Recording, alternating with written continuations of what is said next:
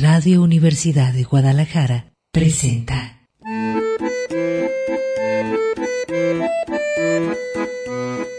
El acordeón.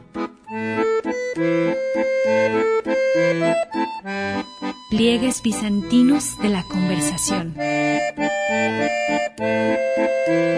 Con Manuel Falcón.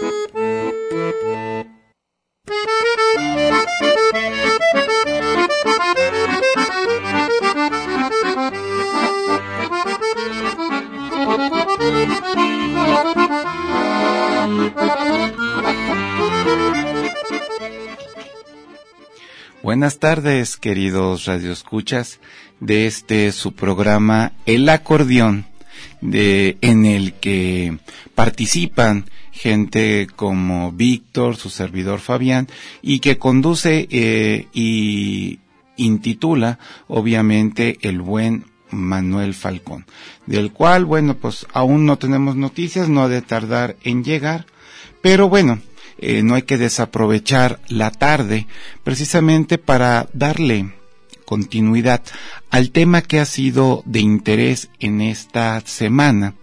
El tema tiene que ver con el cierre de ciclos.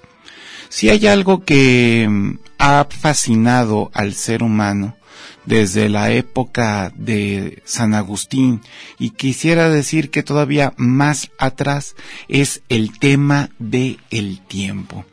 Sí, eh, se puede decir que el ser humano, eh, como bien lo comenta San Agustín en su obra Las Confesiones, es consciente de que proviene de un pasado, un pasado al que bien podríamos denominar destino, en el sentido de que él nos determina lo que somos hoy en día es producto de una serie de concatenaciones causales que dieron como rendimiento la creación de un determinado ser. Nosotros no somos seres del todo espontáneos. Provenimos, sí, provenimos de un ayer. Y ese ayer nos determinó. Nos, tanto nos determinó que se vuelve para nosotros eh, un destino a la vez. Bueno, siguiendo con estas deducciones, el hombre está consciente también de un mañana, es un ser futurizo. Entonces, entre el ayer y el mañana se define nuestro presente. Somos producto de aquello que añoramos, de aquello que codiciamos, pero también de lo que se concatenó para darnos realización, para forjarnos tal y como somos. Entonces, nuestro presente está determinado doblemente por lo que aconteció como por aquello que teleológicamente está por llegar a ser. Pero aquí habría que enfatizar entonces, el tiempo es ese discurrir entre el ayer, el hoy y el mañana, que confluyen precisamente, como diría San Agustín, en nuestra conciencia. Pero el hombre que se proyecta hacia el mañana también eh, tiene o viene arrastrando su ayer, un ayer al que se intenta retornar un ayer que ah, por habernos determinado es también un lugar de retorno. Bien lo decían eh, los antiguos, eh, sobre todo estoy leyendo una obra de René Girard que lo, que lo enfatiza. Cuando los dioses miran a los seres humanos, eh, lo que observan en ellos es su ayer. Cuando los seres humanos observamos a los dioses, observamos nuestro mañana.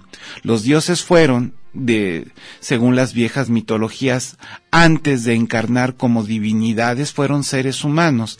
Y los seres humanos aspiramos, y esto es algo muy determinante y al mismo tiempo característico de nuestra psique, capaz de concebir lo eterno, lo inmortal, lo infinito, aspiramos a la divinización. Una divinización que puede ser meramente imaginativa eh, o onírica, en los sueños, en las fantasías, en la literatura. Tenemos muy enfatizada esa idea de alcanzar, por qué no decirlo, eh, la divinización, la superación de la condición humana. Entonces, cuando pensamos en el tiempo, también lo concebimos de dos maneras, eh, al menos en lo que se refiere al futuro, como eh, un destino catastrófico en términos escatológicos muy cristianos, el apocalipsis. El apocalipsis sería ese gran fin de ciclo, el ciclo definitivo, eh, perdón, el fin definitivo de este ciclo sería precisamente el que se presentaría cuando el mundo diese su último aliento cuando la gran batalla entre ángeles y demonios se resolviese con el triunfo final de Cristo y de Dios. Y posteriormente eh, en el valle de Gozafat eh, nos presentásemos todos, como lo dice la escatología cristiana, a ser eh, juzgados por el Eterno y divididos entre corderos y machos cabríos, se puede decir que un fin de ciclo definitivo sería precisamente el apocalipsis. Pero hay otra manera de concebir también el final. Y esta otra manera es esperanzadora, ¿no? El final como la renovación, el final como el renacimiento.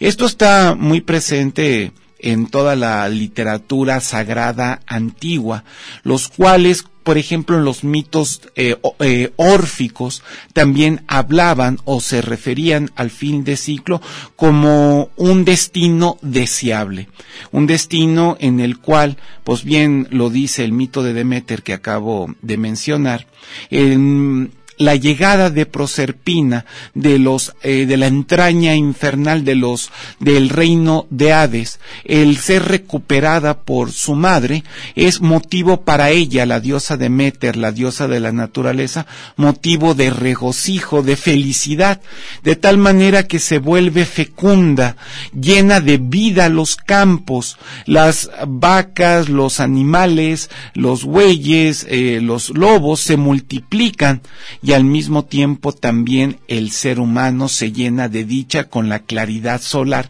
que viene consigo, que viene consigo con la primavera.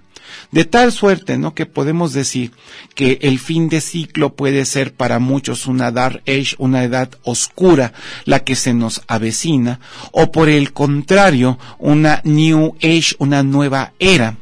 Aquí habría que mencionar que también en la literatura más moderna o reciente, sobre todo esta que está ligada a la moda que en su momento lo fue neoespiritualista de eh, los acuarianos o del acuarianismo como tal, se hablaba precisamente en esos términos de que estábamos transitando, lo dice Marilyn Ferguson en su obra La conspiración de Acuario, estamos transitando hacia dónde? Hacia una era donde superaremos las viejas dicotomías o dualidades, tanto políticas como religiosas, estas que nos dividen entre aquellos que se dicen de izquierda, muy militante y aguerrida, guerrillera, o aquellos que por el contrario se afirman de derecha, conservadora y reaccionaria.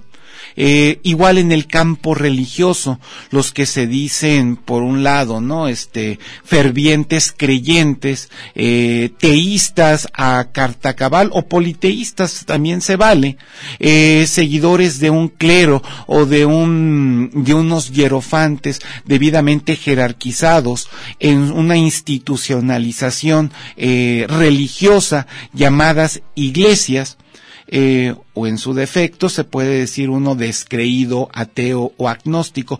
Todas estas dualidades en las que entra o compromete o entra en juego la voluntad y la inteligencia serían superadas en una nueva era. Esta era sería espiritual más que religiosa y menos política. Sería de hermandad. Todos aspiraríamos precisamente a la unidad, a la confraternización entre todos los seres humanos, dejando de lado estas, como les digo, dicotomías que nos dividen, que nos eh, disciernen entre aquellos que afirman y los que niegan, aquellos que están a favor o en contra, ya sea de la libertad, ya sea de la seguridad, o aquellos que se afirman como defensores de no sé, de un Estado totalitario, eh, dogmático, o aquellos que se dicen libres pensadores y defensores, por lo tanto, también de la libre conciencia. Bueno, entonces, el fin eh, de la humanidad, el fin del mundo, al menos para los que se dicen seguidores de la New Age y sobre todo de este texto de Mary Lee Ferguson, inspirado en la vieja teosofía de Elena Pavlova Blavatsky y también de Annie Besant, ellos conceberían que el fin de ciclo es esperanzador. ¿Por qué? Porque dejaríamos de lado, reitero, todas estas rencillas entre dogmáticos. Bien lo decía Mahatma Gandhi. Lo que trae lo que invoca a las guerras, a las rencillas, a las malquerencias entre los seres humanos, son básicamente que los dogmatismos. Cuando alguien peligrosamente se afirma como depositario de la verdad, esto trae consigo, eh, en mayor o menor medida, cierto grado de fanatización de la persona. Como yo soy dueño de la verdad, entonces tengo la misión de imponérselo a los demás. La posición de la New Age en las letras de Marilyn Ferguson irían muy en el sentido de Mahatma Gandhi cuando él afirma que tenemos que ser tolerantes, tenemos que abrirnos a los demás, escuchar las voces que disienten con la nuestra. De, hecho, Giovanni Bátimo, eh, un autor teólogo católico de, eh, digamos que de la tendencia progresista, hablaba, eh, habla en su obra Fe eh, verdad o fe débil, habla precisamente de que debemos de dejar incluso en el terreno del cristianismo, del catolicismo como tal, esas posturas dogmáticas que me llevan a decir que mm, no hay más salvación que aquella que se puede encontrar en la fe cristiano-católica o en el cristianismo en general, quitándole adjetivos al concepto. Entonces, la tendencia eh, precisamente hacia esa hermandad entre todos los seres humanos, ese destino deseable a futuro, la esperanza de que surja una revolución eh, de conciencia, de voluntades que lo haga posible, una conspiración entre todos los hombres y mujeres de buena voluntad, es un fin de ciclo, digamos, eh, deseable para, para muchos. Pero bueno, ya nos tenemos que ir a un corte de estación y continuamos con este tema, el fin de ciclo.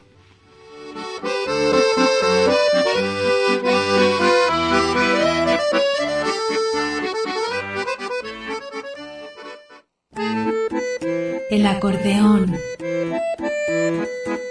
Pliegues bizantinos de la conversación. Continuamos.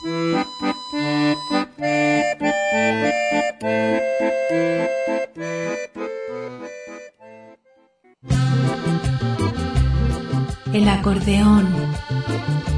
Pliegues bizantinos de la conversación. Continuamos.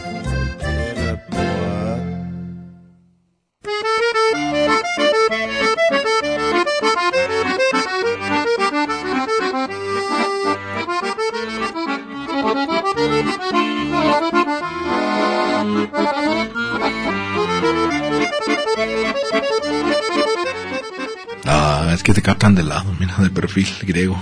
ruinas o qué? Bien, aquí estamos después de un atorón en Avenida Américas. Ni un solo agente de tránsito. Media hora en Plaza Patria, viendo Ah, pero a ti te encanta manejar, te gusta. Sí, se ve padrísimo. Estar disfrutando, ¿no? Y de, los dos lados, ¿eh? De los dos lados. Pero bueno, luego luego no me creen, dicen, no, tú provocaste el, el atascón. Estaban cambiando unos semáforos, ¿tú crees que nos van a avisar? ¿Y eso porque Bueno. no, no lo podrían hacer en la noche, en otro horario? no se ve, no se ve la actividad. Sí. Tío, Eh, Manuel Falcón, a las buenas tardes. Aquí estamos rayando Cuaco, lobo gateado, con tiritas saludadas. ¿Viste el caballo que se cayó en el desfile? Así como... Qué horrible, ¿verdad? Hasta dices, es una caricatura sobre Sí, el tema, ¿verdad? sí. Pero, eh, de, al parecer, salió Felipe Calderón a decir, ¿por qué nos asesoran? Habíamos cancelado eso desde que nos dijeron que los cascos de los caballos no amarran en el asfalto. Pues lo mismo que decían aquí de los de las calandrias, Las ¿te acuerdas? sí. Es un dolor para los estar sobre el cemento, los con los cascos esos, ¿verdad? Pero bueno, eh, quería 2.400 caballos del presidente. No, Y una cabalgata completa, sí. Que porque así entraron Pancho Villa, Zapata, todos, ¿te acuerdas cuando toman Sí, la presidencia? la silla. ¿Te acuerdas que Sí. y se toman una foto en la silla presidencial? Pero no se quieren quedar ahí Que porque dicen está Eulalio. Gutiérrez, ¿no? Lo ponen ahí en la silla presidencial. No, ese es en la, ya cuando van a la comida, pero ellos se sientan. Ah, sí, toman la foto, Sí, sí, pero dice, no te sientes ahí porque está embrujada.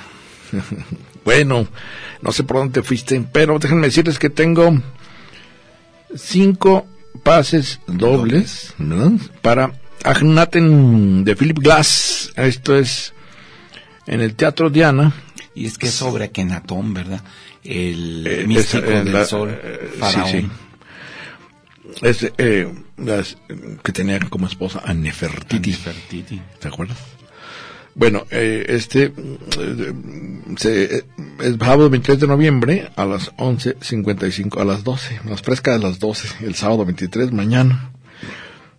Eh, dice, estrenado por la ópera de Stuttgart el 24 de marzo de 1984. Este trabajo cierra la trilogía sobre líderes integrada por Einstein on the Beach, Satyagraha, ah, dedicada a Mahatma Gandhi, y eh, la del, bueno, este es del egipcio Akenatón. La mezzosoprano Gianni Bridges será Nefertiti. Ganadores, bueno, ok, eh, esto es, eh, eh, leo esto, producciones de Leo, leo esto, ganadores presentarse con identificación en la mesa de prensa de la entrada al Teatro Diana media hora antes del evento. Es que no vienen aquí a la estación, Ah, sino no viene a la se estación. presentan Ah, ok. directamente. en Entonces directamente dicen, vengo a ver la obra de teatro de Akenatón y Nefertiti. Y con una identificación les dan sus pases.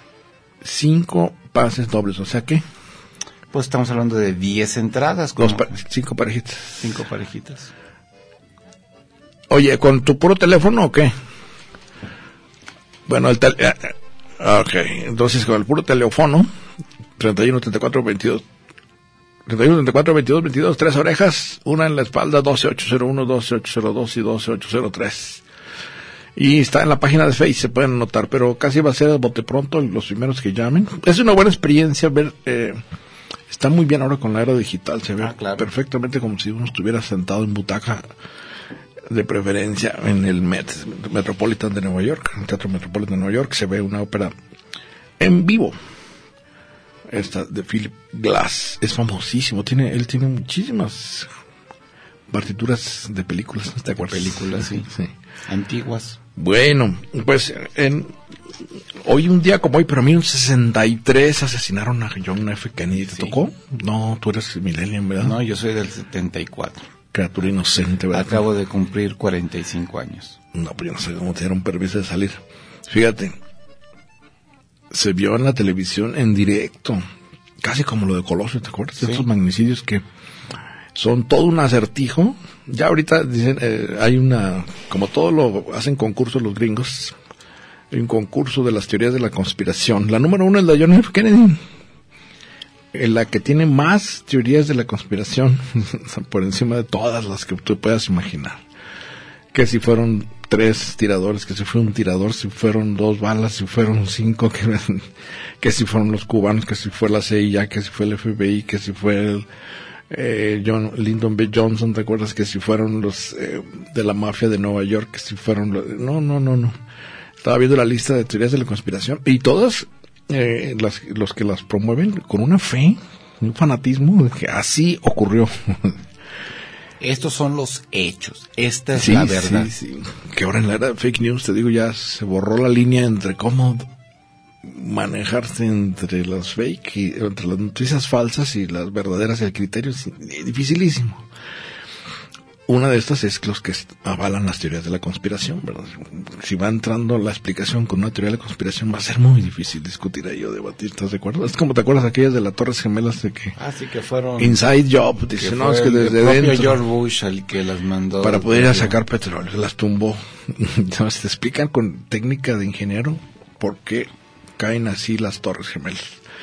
Entonces, por lo tanto, es algo maquinado desde el interior, en el deep state que dicen desde el interior del estado gringo para poder ir a, eh, a expoliar el petróleo. Hay muchas de esas, pero el número uno, un día como hoy, asesinaban a John F. Kennedy. Me tocó verlo en la televisión, fíjate, muy impresionante. Porque fue como, casi como de serie. Una vez que Digo, terrible porque la figura de John F. Kennedy era para todos así, eh, pues un gran símbolo de la democracia. ¿Te acuerdas cuando va al muro de Berlín y dice, Ich bin ein Berliner, soy berlinés? Era como la, y la esposa Jackie Onassis, guapísima. Bueno, no, Jackie no sé, Jackie Kennedy, ¿verdad? Kennedy. que ahí cuando se ve que eh, ir en coche despotable, descapotable, estos eh, Era peligroso. no, ya no volvió a ocurrir.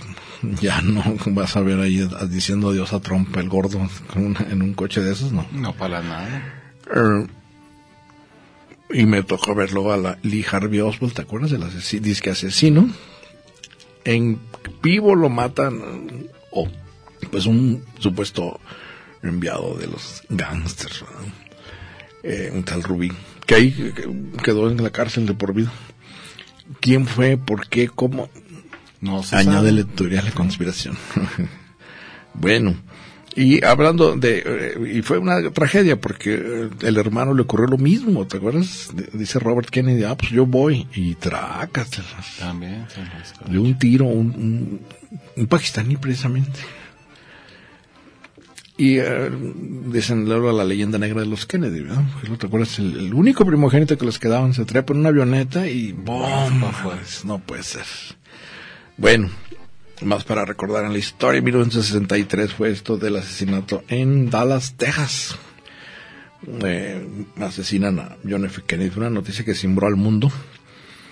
Alcanzó a avi- avisar de que llegamos a la luna, fíjate. De que, bueno, él fue el que inicia el proyecto.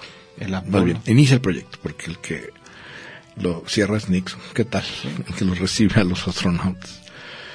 Bueno, eh, te digo, no sé por dónde te fuiste, pero eh, estamos hablando del cierre del ciclo del año y eh, con esta idea de que mucho de lo que se experimenta pues en, en los cierres de ciclos es una especie de melancolía, un doble eh, pues mecanismo de duelo por lo que no se pudo hacer, por lo que se dejó de hacer, Y lo que se, por lo que se perdió. y lo que se está añorando poder realizar. Bueno, hay gente que perdió. Bueno, ese es el otro nivel, el duelo y el pacto. El pacto es decir, bueno, ya con lo que pasó, pues a lo que sigue, 2020. ¿Cuántos no empiezan su año, no? Haciendo una lista de propósitos. Pues esa es la idea. de Digo, o antes, antes de los propósitos, un balance de este 2019, cómo te fue. Eh, sobre todo en este nivel de duelo, de decirte, hay una cierta melancolía cada fin de año, ¿no te parece? Como que vienen las navidades, viene el año nuevo, viene la sensación de que se acabó. Un año menos, decimos. Sí. Y un año que nos aproxima fatídicamente como seres mortales, pues al fin de nuestra existencia. Bueno, sin el fatídicamente, digamos, eh, es inevitable, el tiempo que transcurre, eh, el calendario nos va marcando, pero el tiempo va, esa, esa, pues, ¿qué diríamos? Sustancia misteriosa, el tiempo, El tiempo. es algo que va moviendo todo, pero no sabemos cómo, ni dónde está, ni no lo vemos. Es una dimensión de la realidad, pero la, utilizamos relojes, calendarios, todo para medirlo. Para medir, sí. Sin embargo, impacta nuestra conciencia, impacta nuestras emociones y por eso hay una... eh, yo recomendaba este libro, El duelo de los ángeles. Hay una sensación de que se puede uno, por un lado, te digo, si haces un pacto, renovar en el siguiente año, pero te puede uno también entristecer por lo que se perdió en este año. Hay gente que perdió seres queridos, ¿verdad? Hay gente que tronó relaciones, hay gente que eh, cerró proyectos, perdió proyectos, perdió la chamba, duelos así, eh, son brutales. ¿Y cómo lograr integrar eso para que la conciencia no entre en la desesperación, la locura, la ansiedad, la angustia? Pues como ocurre en el mito de Pandora, lo, lo último que eh, eh, no, bueno, el último en salir era la esperanza, ¿no? De su ánfora. ¿Te acuerdas que deja todo hasta el final? Que salgan todos los males habidos y por haber del mundo, pero Zeus le deja en un esquinita de la caja de Pandora la esperanza, sí, dices bien. Que de alguna forma, pues es una noción de esto que digo del pacto. Al fin de año hay un duelo y hay un pacto. El duelo es por lo que ya inevitablemente no se pudo hacer, lo que se perdió. El pacto es por lo que viene. Es decir, bueno, con el balance del 2019, que tomo, que dejo. Entonces sueltas ahorita, como, ¿te acuerdas aquella imagen tan espectacular de la película de la misión? Ah, claro. Cuando anda cargando su, su armadura. Todas sus propiedades. Y es un, como una especie de saco gigantesco, me acuerdo que traía hasta copas de oro y monedas y, llega un punto en donde era como su riqueza personal, vamos. Y llega un punto que ya es tan insoportable el peso y era o él o, o, el Anda subiendo una cascada, si no, pues tiene que llegar a donde estaban los, la casa de los jesuitas en la Amazonia, ¿te acuerdas? En la Amazonia portuguesa o lusitana. Bueno, ya estaban ahí, pero digamos era una región muy húmeda, está lloviendo, está, casi imposible la subida. Y uno de sus compañeros le corta ese fardo, la cuerda que lo ata a él. Él, bueno, como que excede, porque no quería, quería subir con todo. Que es una metáfora muy buena para ahora este cierre de ciclo. Todo aquello que se vaya cargando, que es peso muerto. Hay que quitárselo uno. Pues que hay que dejarlo, hay que soltarlo. Entiendo, ¿no? Ahí está pues, eh, ¿qué diríamos? Eh, patología del tilichento, los, los, acumuladores, los que no sueltan producto de este consumismo, aquellos que creen que todo puede tener a futuro pues es más complejo, es más complejo porque le dicen en inglés hoarder, que sería como el acumulador, el que va acumulando objetos, pero no se deshace de ninguno, ¿no? Porque ahí está cada en cada objeto un recuerdo. Es como eh, antes de la era digital, donde guardabas las fotografías de la familia. En álbumes. Álbumes y álbumes y álbumes. Aunque se fuera despintando las fotos y todo, ahí se van guardando. ahí las tenías. Y tienes cerros y cerros de papeles. Cuando ahora que, pues en un, disco En una memoria USB o en un teléfono, en un Hasta smartphone. En un teléfono. puedes traer todo tu álbum si dicen, puedes traer toda la biblioteca en el Kindle, ¿verdad? es eh, una noción de soltar el bulto. ¿Cómo dirías tú? La carga. El fardo. Todo, completito. Y volver a empezar con este pacto de optimismo, de decir, bueno, 2020. Aquí te voy. Eso. Vamos un corte y continuamos. Aquí en el acordeón en viernes, Día del Cariño, vaya organizándose, los rituales no perdonan.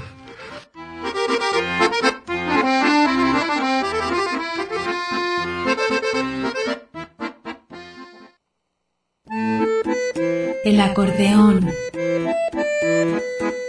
Pliegues bizantinos de la conversación. Continuamos.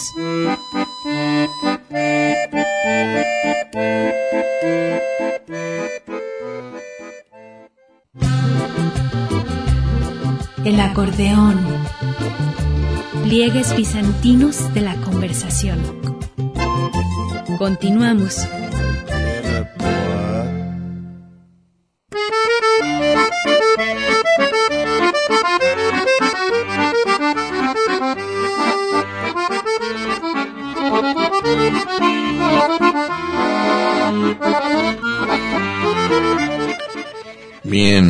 Continuamos aquí en el acordeón.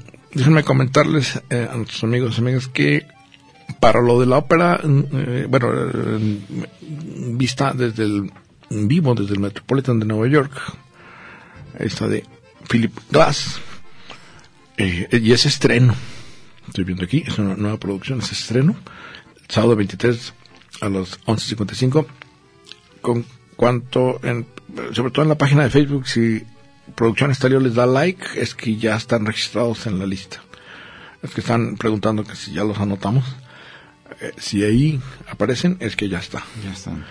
Y eh, acuden a ver, considerada por la crítica como la mejor y más accesible ópera del estadounidense Philip Glass, tanto por su sonoridad como por su historia. Yo vi esa de Gandhi. Las Y- convicciones religiosas de un faraón, Akenatón y su esposa Nefertiti. Nefertiti. ¿Tuviste qué? Vi la de Gandhi, la ópera de Philip Glass. Y dura como unas tres, tres horas y media. Ay, dime que estabas contando el tiempo. Entonces no te clavaste, ¿verdad? ¿Qué? No, para nada. Llegó un momento en que ya... ¿Te cansaste? Se- se- sí, sentía el tedio. ¿Qué Sí, son, son, son obras muy emocionales, muy fastuosas, pero sí un poquito Eh, cansadas. sí te entiendo lo que ocurre con la, la, eh, ópera la etimología viene de la gran obra obra ópera y en su momento fue la, la multimedia ¿verdad? todos los recursos del teatro Del teatro, de la, la, música. música, los conciertos, la danza. los vestuarios, los de, de escenografía, la escenografía era la importantísima. Eh, entonces era una, imagínate que no hay cine, que no hay televisión, era el gran espectáculo. El primero que se animó a construir fue Ludwig, dijimos aquí, ¿te acuerdas? Del, Sí. El teatro de Bayreuth, Bayreuth, en Alemania para Para Wagner. Wagner. Entonces ya él muy tranquilamente, con un príncipe mecenas, pudo crear todas, como una Disneylandia para los de la ópera. Digo, aquí tengo mi teatro para exclusivamente presentar, representar obras. las obras de Wagner, Richard Wagner. Y eh, es famosísimo, cada año se realiza. Aquí en este caso, bueno, pues eh, eh, la ópera en la actualidad en Nueva York es muy fuerte porque hay una escuela y hay un público, ¿verdad? Que, según dicen, pues van creciendo porque sí representa mm, pues la cúspide de muchos músicos, de, mucho- de muchos eh, grandes compositores de música clásica, pero siempre he dicho, bueno, aquí ¿no? para las, los oídos de, de música popular, pues eh, cuesta mucho trabajo con esto concentrarse, decir, oye, un- un- dos horas o... Tres. Sí, es un espectáculo para el cual tienes que ir eh, afinando el gusto, no es un gusto adquirido el, el de la ópera. No le puedes entrar así de bote pronto. ¿no? Pues es como la música clásica, yo siempre les he dicho, bueno, porque desde la primaria, desde los primeros de educación básica deberían ir formando para el arte, por ejemplo, Sí. apreciación del arte. Si tú ya de adulto, de palagartón, me dices, "No, pues es que me gusta la música banda, voy a ir a Bronco. Y luego voy a A querer caballo- escuchar, a caballo ¿verdad? Voy luego a un concierto de Mozart, este, pues, sí. híjole. Te ca- Se te van a doblegar las te orejas. cam- Te cambian la perspectiva muy feo, ¿no? No, necesitas una previa Iniciación. Pues sí, en todo lo que significa, por ejemplo, la forma de... com- ¿Por qué es tan valiosa la, la música clásica? ¿Por qué es tan valiosa una- un instrumento, un artefacto humano como la ópera? Y apreciar las mejores de su clase, apreciar los mejores autores, conocerlos. Y luego saber que hay un libreto, que si no conoces el libreto, pues tú nomás ves gente gritando en, el escenario, ¿qué está pasando? Que hay una historia a la que te está ¿Por qué? contando la ópera. En general la ópera se atiene al italiano como Sí. lenguaje universal para la representación. Claro que hay alema- en Alemania ya las hacen, como esta de Philip Glass, que está en inglés, En inglés, ¿eh? Pero el origen es en, italiano. En italiano. Por eso los grandes, Caruso, Pavarotti. ¿Qué tal Pavarotti? ¿Te acuerdas? Pavarotti. Era un, Portento, ¿no? De la pues, voz. un monumento de espagueti de los pies a la cabeza lleno de pasta, el amigo, pero buenísimo para cantar. Bueno, eh, les decía que estamos eh, en- no solamente, bueno, lo habíamos comentado mucho, ¿verdad? Esto de las consideraciones temporales, somos sexenales. ¿Qué tal la sensación de cambio con el sexenio? Digo, de que se mueve el piso. Estamos viendo en tiempo real, eh, suban todas las antenas porque creo que estamos en tiempos históricos, no solamente en nuestro país, a nivel mundial. Yo estoy siguiendo muy de cerca lo de Estados Unidos, está impresionante realmente. es como ir desmantelando al gordo naranja como en pedacitos. En el impeachment. Con el gran eh, elemento de suspenso de, si se logrará llevarlo a la renuncia, ¿verdad? Porque todavía hay un bloqueo durísimo de los republicanos. Pero en fin, a nivel internacional todo está en movimiento, digamos, lo que se pensaba ya había llegado a una etapa en el siglo XX de estabilidad con las democracias occidentales y de, pues, una cierta pacto, acuerdos de que había que avanzar mediante reformas, no mediante tiros y balazos y la revolución y que no, vamos todos en conjunto como creando unas condiciones para salir en el desarrollo. Pues dime qué país de América está ahorita en santa paz o en armonía. Tenemos manifestaciones en Chile, Colombia, ten, tenemos revueltas ya también en Colombia contra el presidente Duque, tenemos también problemas en Bolivia, en Bolivia. Venezuela Ecuador, no se diga y Ecuador. Eh, Uruguay está muy calladito, la lágrima de América. La lágrima. eh, la, lo que ocurre, también. bueno, Brasil, ¿qué tal? Salió Lula de la cárcel, buena onda, ¿no? Sí.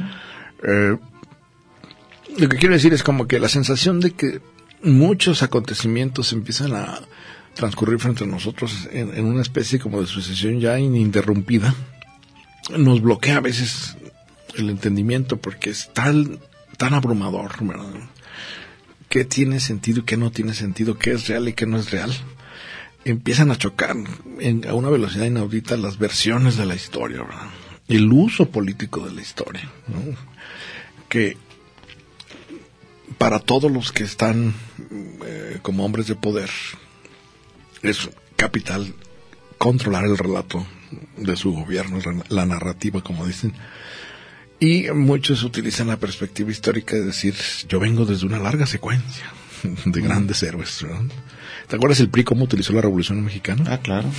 Y explotó, ¿no? La historia. Somos patria. la continuidad de la Revolución Mexicana. No, si iban más atrás, incluso decían que desde la Reforma, incluso de nuestros héroes de la independencia. Pues, de ahí los monumentos, tú nomás calculas, sí. ¿qué ciudad no tiene una avenida Hidalgo o una avenida Juárez? Juárez. o los monumentos, ¿verdad? un monumento Hidalgo, un monumento Juárez. Creo que somos la excepción a nivel nacional con la Minerva, ¿eh? Esa fue una gran aportación de, Agustín Yáñez y nada más porque era un intelectual y conocedor de la cultura griega. Que aún así creo que fue impulsado por la por una especie de competencia, celos. Con la Diana Cazadora. Sí, cuando México se adelanta y ponen a la Diana Cazadora, que hay que recordar que es la equivalente a Artemisa, la cazadora que reta a los hombres, desafía a los hombres físicamente, si estoy en tus mismas condiciones, porque generalmente se dice eso, ¿no? Las mujeres son más débiles, el no. sexo débil. Y no, esta es una niquita, ¿verdad? Y dice, a ver, nunca le ganaban. Hay toda una metáfora, pero es Artemisa Diana cazadora que ponen en México. Y entonces dice acá, pues además que les podemos hacer algo más decente, porque aquella, ¿te acuerdas? Casi desnuda. La esposa de Manuela Vila Camacho le manda a poner un taparrabo. Espantada por aquella cuando le dicen que la modelo es real. El morbo creció por ir a ver la escultura.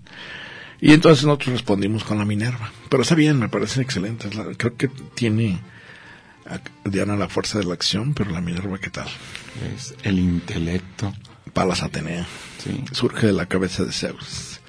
Bueno, eh, todo esto, nosotros también tenemos aquí con Movimiento Ciudadano Alfaro, el movimiento de pisos, de cambio de sexenio, cambio de partido, cambio, ¿qué tal? Digo, la es, refundación, como le llaman. La refundación de Jalisco no se queda atrás, también no, aquí ya no quieren partidos, ahora son movimientos, movimientos. ahora son ciudadanos, fuchi partidos. Ya no políticos. Pues ahí nos acaban de aprobar el presupuesto y un recorte brutal para, para todos los partidos, para Jalisco en especial va con moño, tres mil millones de pesos de rebanada, ¿qué tal? Ya, digo, si pensabas que ibas a llegar aquí a la puerta en el tren ligero. Ahí se quedó. Deberían hacerme caso, como gran obra de arte conceptual, ¿no te parece bien? Una instalación. Una instalación bastante costosa y monumental. E increíble, pero, pero, bueno, recordemos que estamos en la zona monstruopolitana y se le van añadiendo más, más elementos al, a las torres ya, y te, la, ya teníamos los arcos del milenio y ahora tenemos la obra del tren ligero y bueno, eh, estamos en cierre de ciclo anual. Para muchos fue el 2019 pues un gran acontecimiento, ¿verdad? De sensación de que venían los cambios por los que habían votado en 2018, ¿te acuerdas? Ahí viene y ahora sí, los... Y para otros es la gran decepción, ¿verdad? Decir, oh, cabrón, no, ¿qué, ¿qué pasó? Como que anda suelto el chapito, ¿verdad? Todo está, eh, ahora podemos calibrar muy bien todas estas, eh, como pacto optimista del siguiente año que hubo en 2018, es decir, eh, pisando yo el, siguiente sexenio, se acabó la corrupción, se acabó la violencia. Y se acabó el dinero también. Y no, ocurrió nada de eso, ¿verdad? Entonces hay que volverlo a digerir y Califica este año como uno de los años más violentos desde que se tiene recuento, ¿no? Pues de los sí, índices sí, de porque- criminalidad. La guerra Mucho con- está ahí en la guerra de las encuestas también, de que, porque luego salen con que tengo otros datos. Pero sí es cierto que no habíamos visto asesinatos tan brutales como los de Sten, ¿qué tal? La familia esa la con familia bebés y con hijos. Levarón. O lo del Cul- Culiacanazo, ¿verdad? Toda una ciudad presa de los narcos. Bueno, vamos a un corte y continuamos aquí en el acordeón.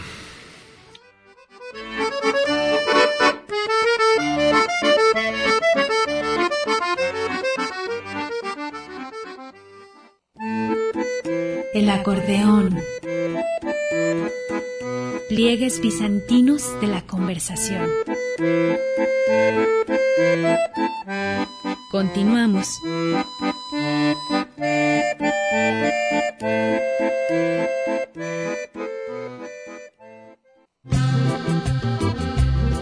El acordeón. Pliegues bizantinos de la conversación. Continuamos.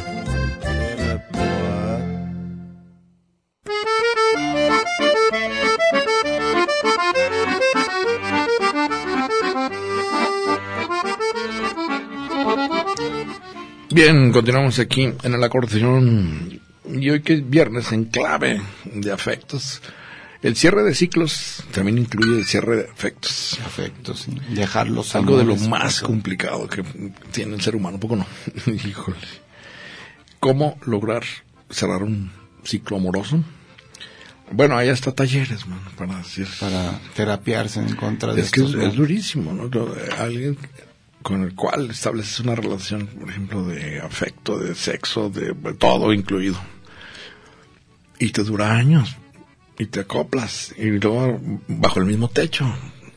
A cómo cambian las relaciones cuando dices, vamos a vivir bajo el mismo techo. Y ahí es antes y después. Y luego ya si le añades de que, oye, está tan padre esto que, ¿qué tal si hacemos una criatura?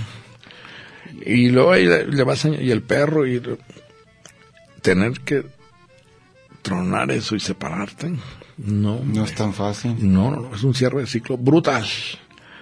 Muchas veces es decir, bueno, es un éxito el divorcio, ¿verdad? Eso es un éxito la separación. Conviene cuando ya de repente están Pues- autodestruyéndose mutuamente, ¿verdad? En Los casos de tantos ancianitos, ¿no? Que se muere alguno de ellos, eh, deja solo a su pareja y a los pocos meses también ese se deja ir. Bueno, pero es otro caso porque es algo como frente a la muerte. Seríamos un duelo ya el clásico. Que como dice Borges, generalmente es el duelo real. Todos estamos frente a la muerte. Todos somos humanos. ¿Cómo va el silogismo? Eh, Sócrates es, Sócrates patío. es- es humano. Todos los humanos son mortales. Sócrates es mortal, ¿no? Sí, es decir, la condición humana, pues, y desde aquí está Freud, crea toda una ilusión de inmortalidad, porque nos pensamos inmortales, todos vamos a vivir 100 años, tú no piensas que vas a vivir 100, pero, tú 120 para no quedarnos rabones. Si quieres tú Pues ya, 119 las- para que no las te vayas. posibilidades de vida se extienden, ¿verdad?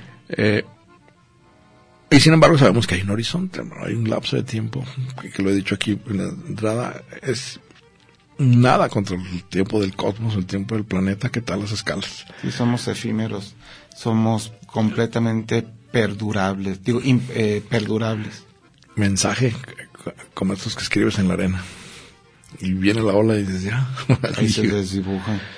Sin embargo, bueno, el lapso es donde entra el pacto. de- no solamente es duelo, hay un pacto de optimismo de decir, bueno, como en el cambio de año, Nos renovamos. pues hay esta sensación de que si ¿eh? cambias el año, que es el calendario, hay la posibilidad de empezar como de cero. De cero. Es Jano, ¿te acuerdas? En enero. Es la idea que hay detrás de todos los mitos. Los mitos implican un retorno hacia el origen, un nuevamente comenzar, ya sea la humanidad, ya sea el cosmos o hasta los propios dioses.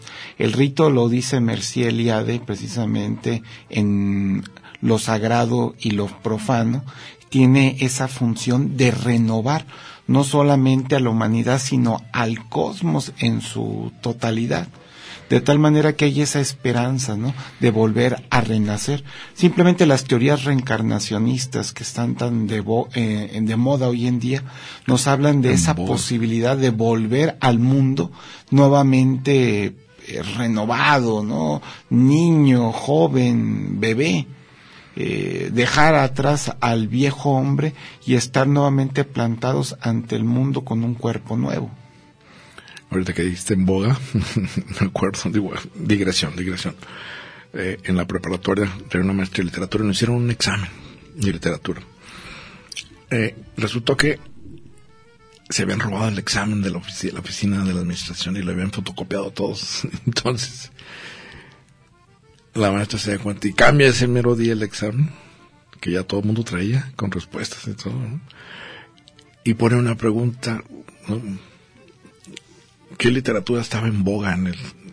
¿Qué escuela literaria estaba en boga en el siglo XIX? Algo así. Pero la palabra en boga, digo la frase en boga, pues híjole. Acabó como teléfono descompuesto, se, empezaron a copiar unos a otros. en boga, en boga. Total, el escritor Boga fue el final, el más famoso en el siglo XIX. Cuando tú dices, bueno, pues, ¿qué, dice ahí? Eh, Boga, ¿Qué- lo- pues se acabó en el escritor Boga, el más famoso del siglo XIX. Cuando dices tú, pues ahí lo estoy viendo desde acá, dice Boga.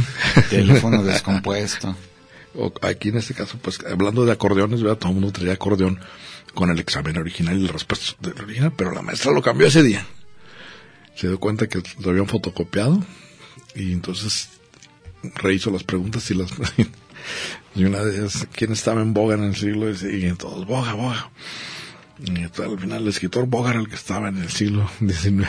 Era el que- Bueno, cierro digresión. Son estas frases que, por ejemplo, para traducir con los gringos es un lío, man. Que te entiendan. ahorita que dijiste que estaba en boga. Bueno, eh, y hay que decir que, pues, en clave de Venus y de Afrodita, estos cierres de ciclos afectivos incluyen siempre, pues, eh, esta, mm, hay, eh, la melancolía. Melans es negro, colía, ¿verdad? Es los humores Humor de la bilis, los humores negros que el nombre de Melania, por ejemplo, es oscuro, negro. Ah, aquí la lista de... Eh, perdón, estoy aquí con producción Talía, pero está diciendo que son cinco pases dobles que me acaba de mandar Talía aquí. A ver, vamos a ver. Eh, oh, eh, bueno, y ya los, los aventamos. Pues sí, antes de ¿Cómo que va? el programa. Ay, yo no veo. A ver, eh, Lino Olivero, Lino Olivero Díaz, eh, se va, eh, bueno, obtiene su pase doble. Daniel Barajas Martus, Israel Oliveros Mulía, Oscar Fernando Son Camacho cinco, son cinco. Yo- ¿Cuántos llevas? de Anda, llevo cuatro. Y por último, Jainal Gil. Jainal, ¿Sí qué? Jainal o Jainal. A ver, el número cinco y échale ojo. Es eh, Jainal Gil. Bueno, Jainal Gil, muy bien. Entonces, Lino, Daniel, Israel, Oscar y Jaina, Yanal o Jainal. Jainal, hacer como juntar dos nombres, Jair y, y Nacional. Pues. Se van a ver eh, la ópera en vivo desde el Metropolitan, el Teatro Metropolitan de Nueva York. Agnaten o Akenatón en español y Nefertiti eh, de Philip Glass, sábado 23 de noviembre, 11.55. Los que hayan ganado, aquí tengo el añadido se presentan con identificación en la mesa de prensa de la entrada del Teatro Diana, media hora antes del, la, bueno, la eh, presentación. Pues eh, cerramos diciendo que en este ciclo yo le voy más a reforzar el pacto, es decir, hay un movimiento doble de duelo y por lo que se perdió, por lo que se fue, por lo que no lograste hacer. ¿Qué tal los propósitos de año nuevo? De aquí estoy viendo, quedan 39 días para que acabe 2019. 39 días. Pues ya, ¿no? Ya. Este, ya cerramos.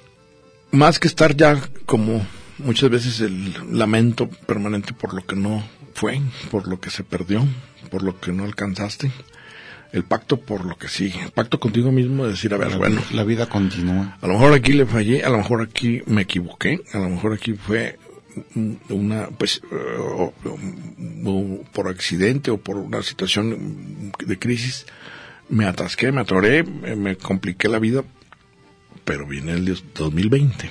Entonces vamos a, a hacer un pacto nuevo, sí. con las fuerzas de Eros, que son las fuerzas de la vida, no con las de Thanatos.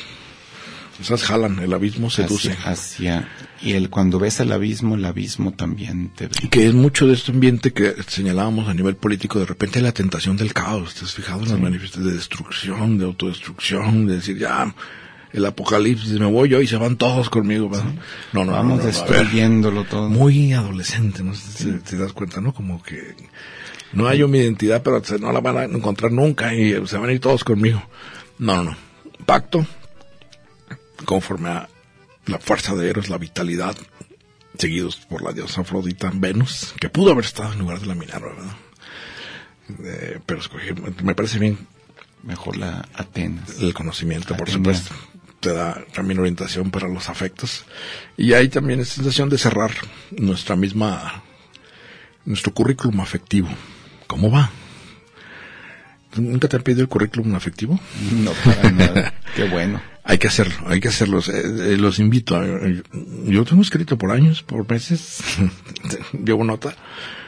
Y a veces te impresiona, te impresiona el, el, el cómo el, vaivén a veces inesperado de aparece, aparecen personas que tú no contabas con ellas o desaparecen relaciones que tú contabas fielmente con ellas.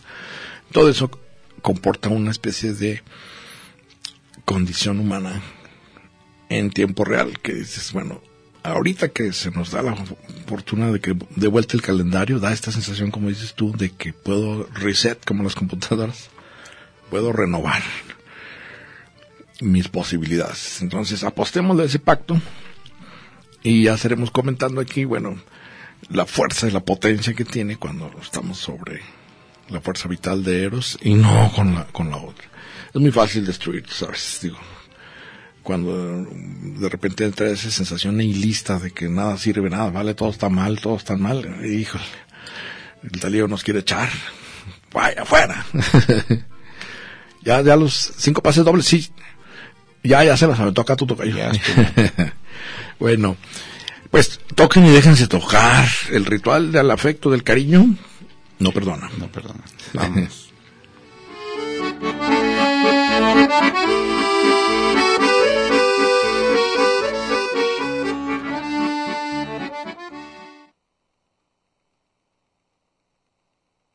Red Radio Universidad de Guadalajara presentó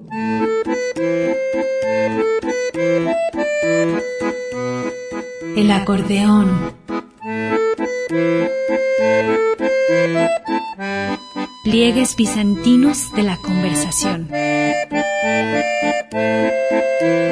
Con Manuel Falcón. Lunes a viernes, 3 de la tarde.